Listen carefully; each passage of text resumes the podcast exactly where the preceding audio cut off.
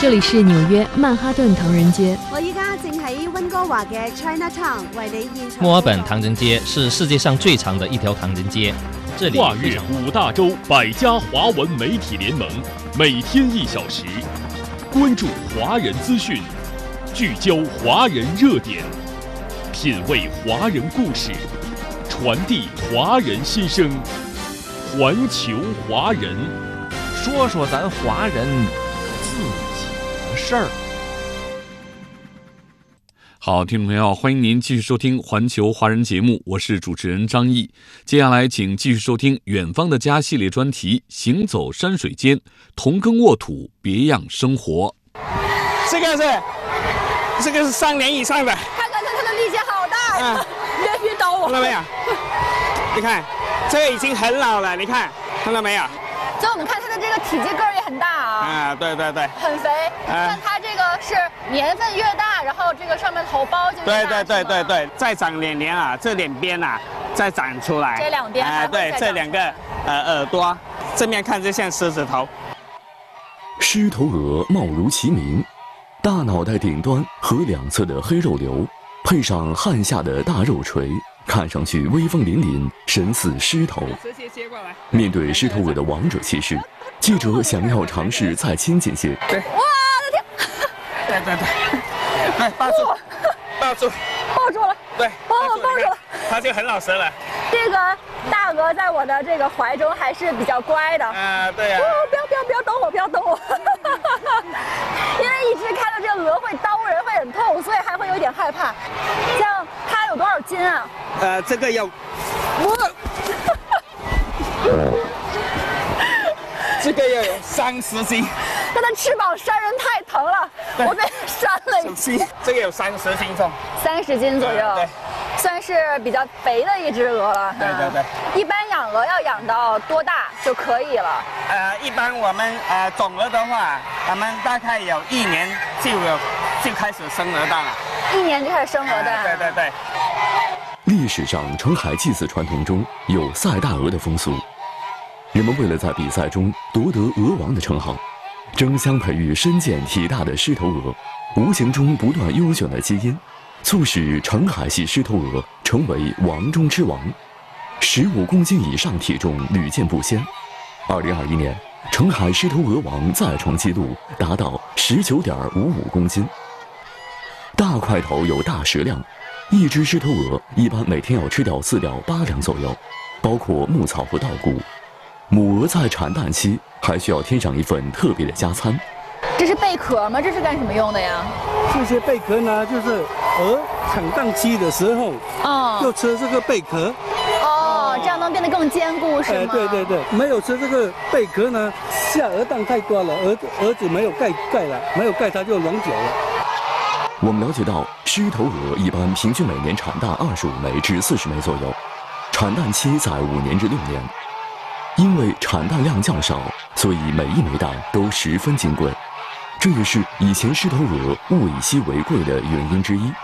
陈汉亮告诉我们，现在基地运用新科技成果，可以让狮头鹅反季节繁殖，增加了产蛋量。哇！再看看，拿在手里是热的，都是刚刚下的蛋。这刚刚比了一下，每一个鹅蛋特别的大，大概你看横过来跟我的这个拳头比还要大一些。而且借助现代科技。种鹅基地仍在持续优化狮头鹅品种，孵化鹅蛋基地使用的全部是自动化设备，比起自然孵化，极大提高了出苗率和鹅苗质量。在一台设备恒定的温度和湿度里，经历二十八天稳定发育，八千多只雏鹅就要破壳而出。在澄海，像这样规模的种鹅养殖基地还有好几家。孵出的鹅苗大都被各地养殖户们收购一空。据统计，澄海一直是狮头鹅保种育种的最大基地。二零二一年，饲养的种鹅有九十多万只，年产鹅苗超过一千三百万只。狮头鹅繁育的规模化提升，也大大助力了澄海的乡村振兴。我们来到离养殖基地不远的龙溪村。广东东部地区第一大河韩江紧挨着村庄南面流过，村子四周竹林树木繁茂，环境自然淳朴，村里一直有养殖狮头鹅的传统。哦哦，这边就是现在养的，对对现在有十多只哈。对。就这一片这个地方都是用来养鹅的。是是是是。啊，这个大概养了几年了？啊，现在差不多六六十天了。六十天。六十天就这么大了？对呀对呀对呀。是是是。我们一百五十天就可以卖嘛。嗯。反正车潮的，车到过的。陈启群告诉我们，他家自祖辈起就开始养殖狮头鹅。过去村里养鹅都是自产自销，如今有基地提供鹅苗，还有人上门收购，不愁销路。村民养殖狮头鹅，成为澄海整个狮头鹅产业中的一环。呃，整个村的这样养鹅的农户能有多少人啊？啊，我们这个村子就两两百多人，都一般来人啊，又又又鹅都是了，我们这个地方的找，它要水很好的啊。韩江的分支河渠为养殖狮头鹅提供了优质水源，鹅肉品质好。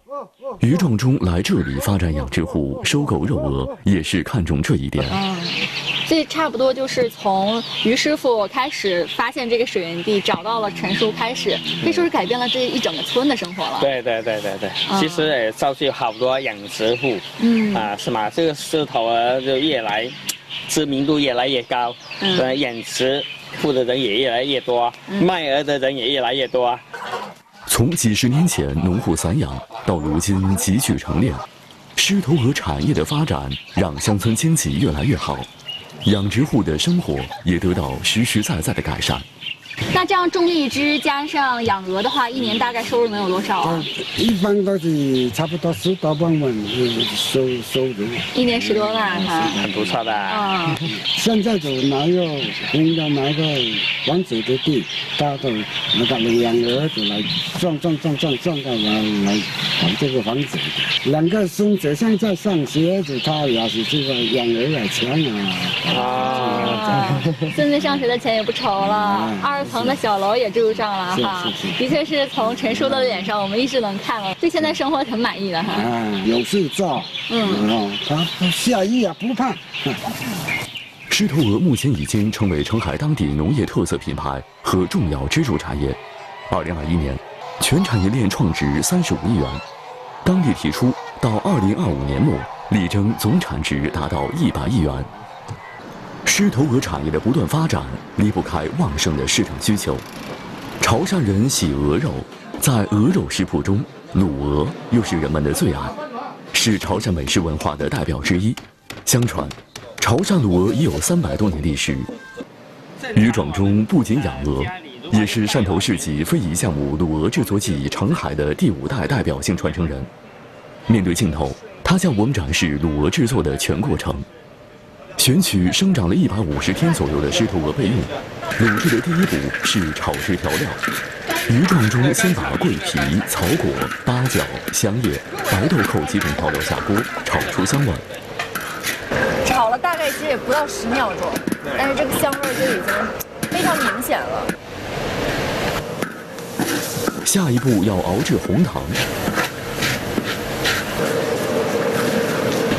红糖熬出焦色后，倒入炒好的配料，再加水和酱油调配。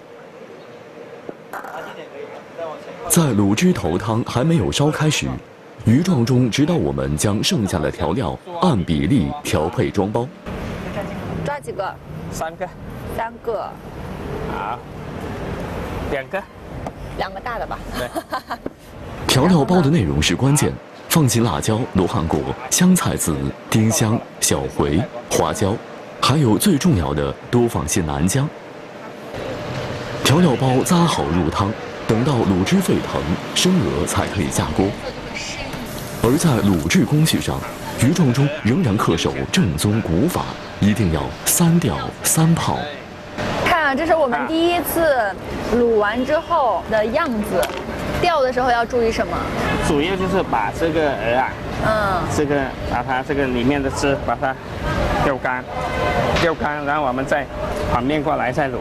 主要是为了让两面的这个颜色和味道均匀，是吧？每一泡大概多长时间？啊，二十分钟。二十分钟。对。所以其实三吊三泡之后，差不多卤一只鹅要一个多小时，一个半小时，一个半小时的时间卤一只鹅。生长在龙都镇的余壮中，从小就跟着长辈学做卤鹅。成年后，他拜师学艺，传承了卤鹅古法。二零零三年，他在当地开了自己的第一家鹅肉饭店。如今，三十多家分店已遍布广东省内外，成为潮汕卤鹅的网红品牌之一。经过三吊三泡，一只卤鹅制成出锅。快来看一看成果。对。鹅油，这是纯鹅油，看到没有？厚厚的一层鹅油。对，把这个鹅油淋上去，你看。淋上去，瞬间这个光泽就非常漂亮了。是是是是，你看。好吧，可以上锅了。还没到饭点儿，餐厅就坐满了人。刚刚卤好的狮头鹅，香味扑鼻，色泽诱人。一口下去特别满足，嗯嗯，很鲜甜的那种肉香味。对，就好像这个皮都是和这个它下面的这个肥肉一起，就是非常的鲜美，而且瘦肉肉质又很紧。对对对。嗯。很有嚼劲，很有嚼劲，而且它是肥瘦相间的，就不会觉得柴，反而是会很香。于壮中向记者特别推荐卤鹅口感最独特的部位——鹅冠。在潮汕饮食文化中，鹅头、鹅冠、鹅颈要留给家中老人或宴请远方贵客。你看，看，看，看，这个鹅包在这里，看到没有？这个鹅包，嗯。哇，这个就是像女人吃阿胶的那种口感。哦，应该会。哎，营养也一样。嗯，来，谢谢。嗯，进到嘴里就化掉了。是啊，一下就没有。额头一定要卤到够烂，它烂了就有这个胶原蛋白，就能吃出来黏黏的，嗯有没有？口感，是不是？而且因为煮的非常烂，所以说它从这个头的这个骨头上，就是轻轻一嘬，就到嘴巴里面了。余壮忠告诉我们，小小的狮头鹅在当地做成了大产业，不仅富农增收，卤鹅美味还寄托着海内外潮汕人的乡愁。对于传承和创新卤鹅技艺，他的心愿是能够教好接力棒。通过带徒弟、在培训学校担任老师等方式，让更多人掌握这门技艺，帮助他们就业和创业，也让卤狮头鹅这样带有独特潮汕味道的美食飘香到更远的地方。渔船归来看收获，忙碌中感受渔家人的辛苦。鱼饭里面没有饭，海鲜佳肴里发现生活智慧。远方的家系列节目《行走山水间》，同耕沃土，别样生活，正在播出。在中国漫长的海岸线上，丰富的海产资源养育了沿海而居的人们。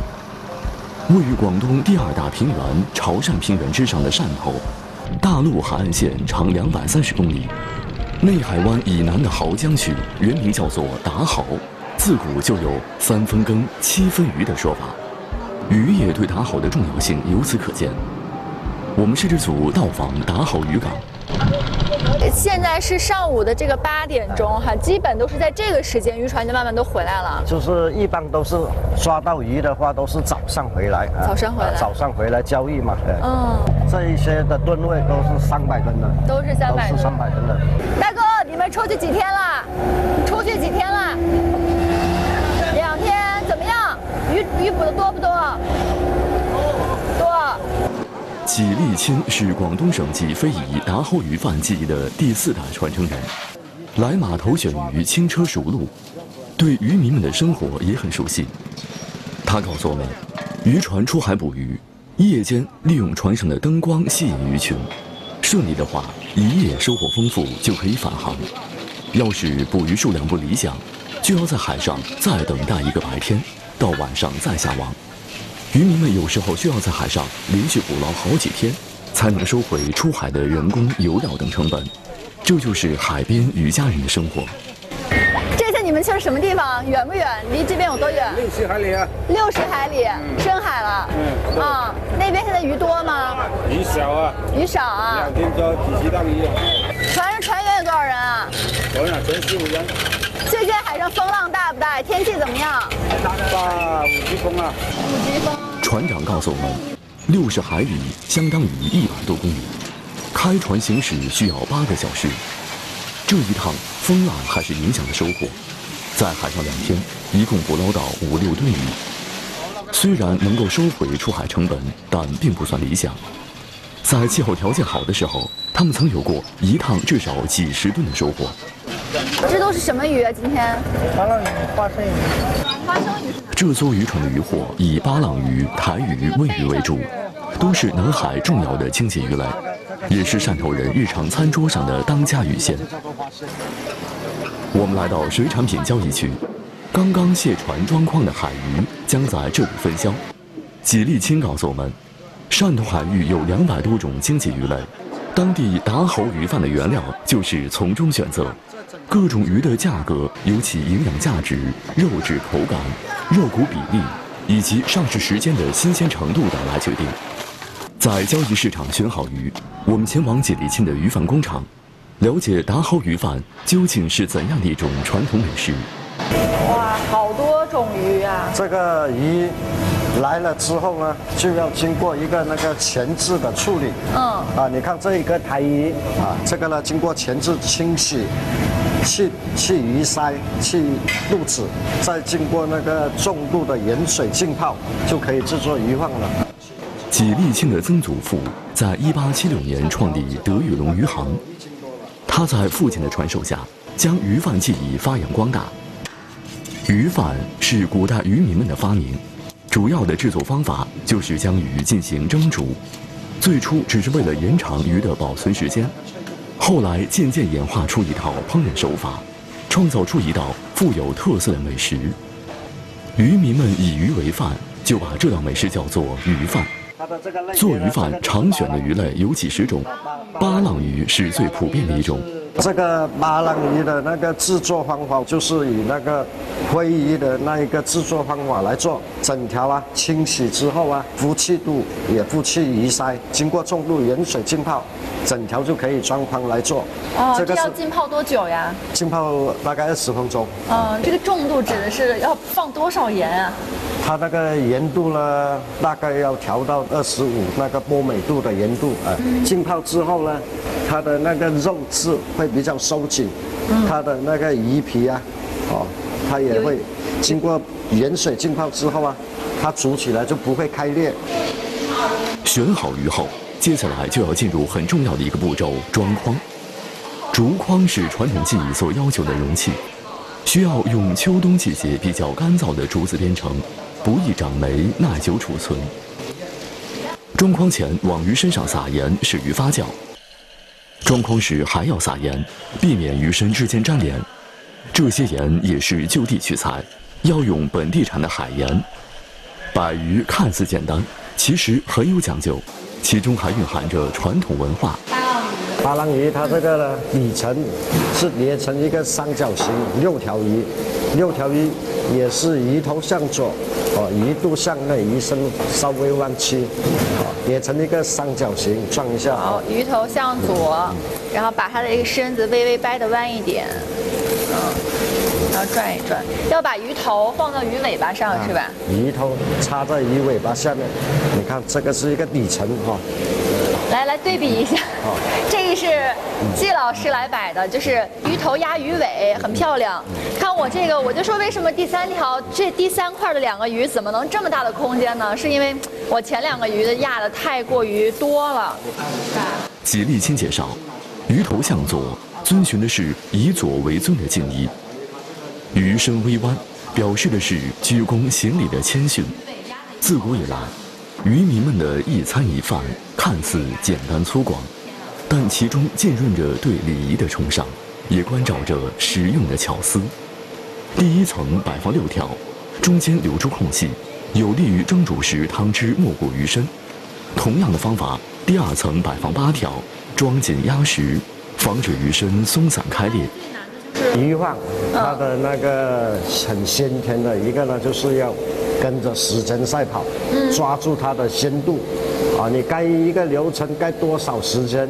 哦，来了之后清洗哦浸泡，嗯，越快越做成鱼饭，它的鲜度就会越好。哦，看似简单的操作，记者学起来却并不轻松。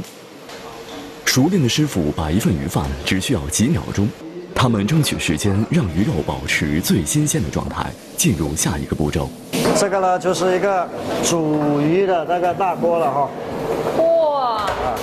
它这个盐水呢，它的这个奥妙呢，就是它这个盐水呢是整天都反复使用。也是盐水啊？呃，也是也是盐水啊。啊，你看这个吊架，这个汤水要没过鱼一面，嗯，然后呢就要开猛火，让它第一时间煮熟。嗯，为什么要用这个砖来压在上面？它这个会浮起来，汤水烧开，它这个鱼会浮起来，哦，就把它压住。对火候的把握最考验制作者的功夫。鱼饭蒸煮全程不能打开盖子观察，只能靠着看烟气颜色的轻重、鱼香味道的浓淡来判断烹饪的进程，并及时调整火候，分寸准确，才能让鱼肉达到最香嫩的状态。在这个会议这一方面呢，老一辈的那一些先人呢，也没有一些文献，也没有一些记载，嗯，都是。靠口头相授，靠你一个长期的那个制作的一个经验去判断啊，嗯，所以说这个呢是相对的难度比较大。哦，感觉像有透视眼一样要花上几年的功夫。你有多少徒弟？我们作为一个非遗传承，我们现在呢也在积极的那个培养那个接班人。除了自己的鱼饭工厂，几立亲平常还走进学校课堂，通过授课，希望让更多的年轻技师。掌握这项传统美食的制作技艺，继续保持世代相传的正宗鱼饭味道。十分钟出头，一大锅鱼饭就可以出锅了。我小心烫，小心烫。锅了哈！哇，看里面那个水，真的是全在沸腾。已经全部的沸腾了。现在站在这里呢，也有一定的那个鱼的香味了哈。嗯，现在可以看到这个鱼肉就跟我们刚刚放进去的时候已经完全不一样了。现在已经有一股很香的鱼香味道，鱼香味儿飘过来了。鱼饭起锅后，需要用烧开的浓度为百分之十的盐水进行淋洒，为的是冲洗去鱼饭表面的杂质。而后再经过四个小时的冷却晒干，鱼饭才算制作完成。可是鱼饭的香味太诱人，季立青告诉记者：“我们也可以先尝一尝刚出锅的鱼饭。”拿出一条，已经脱骨，嗯，哦，从中间这里掰开来，哦，就去掉了那个，去掉了那个骨头，哦，那我尝一下吧，好，你尝一下。看，我第一次还见刚刚煮熟的鱼，然后整个骨头剔了出来，没有带到任何多余的肉，哈，这就说明它蒸煮的这个时间拿捏的非常的精准，非常好，嗯，然后这个鱼肉，我们然后你刚刚也用到了那么多盐，你也不怕，啊，你看看是它的对我很。好奇，因为海鱼嘛本身就很咸，我们又拿重盐去煮，又撒了很多盐，然后又在盐水里面蒸，最后又淋了一层盐水，我看它咸不咸？现在就可以吃，你看你你吃了之后会不会咸了？很淡，一点儿也不咸，而且就是肉质很香，嚼起来很紧实。达豪鱼饭，一百五十年的经验积累。几代人的用心传承，海边的人们用生活的智慧总结出简单而又实用的烹饪方法，创造出鱼饭这样的传统美食。经过冷藏的鱼饭，肉质还会收紧，在香港、深圳一带叫做打冷，吃起来又是一番风味。喜力亲向我们推荐白粥和豆瓣酱是鱼饭的绝配。加一块鱼肉。这个是巴郎鱼的吃法，沾上一点豆酱，蘸上一点豆酱。冷却过后的这个巴郎鱼啊，肉质紧实非常多，跟四个小时前刚出锅的时候那个口感完全不一样。还有一个呢，嗯，它入口啊，就感觉到它的一个很很自然，这个鲜甜味道啊，嗯，因为做鱼饭呢，没有下什么添加剂，啊，现在吃起来，它入口了之后。就感觉到它的这个鱼香的味道。对，好，这时候要再喝口粥哈。吉利亲在达厚鱼饭中投入心血，鱼饭产品现在不仅销往全国，还走向海外，让世界上更多的潮汕籍华侨华人远在异乡也能够品尝到家的味道。一份原汁原味的鱼饭，产生于靠海而生的生活智慧，它带来的不仅是美食的体验和记忆，也连接起潮汕人来自家乡这片海的共通情感。好，听众朋友，刚才您收听的是《远方的家》系列专题《行走山水间，同耕沃土，别样生活》。今天的环球华人节目到这里就结束了，感谢您的收听，明天同一时间我们再会。没有最遥远的距离，不问梦开始的地方，只有你关心的。从二零一六年开始，春节成为纽约市学生的法定节日。大家好，我是你们的导游小丽，在广袤的东非草原，路过你的全世界，环球华人。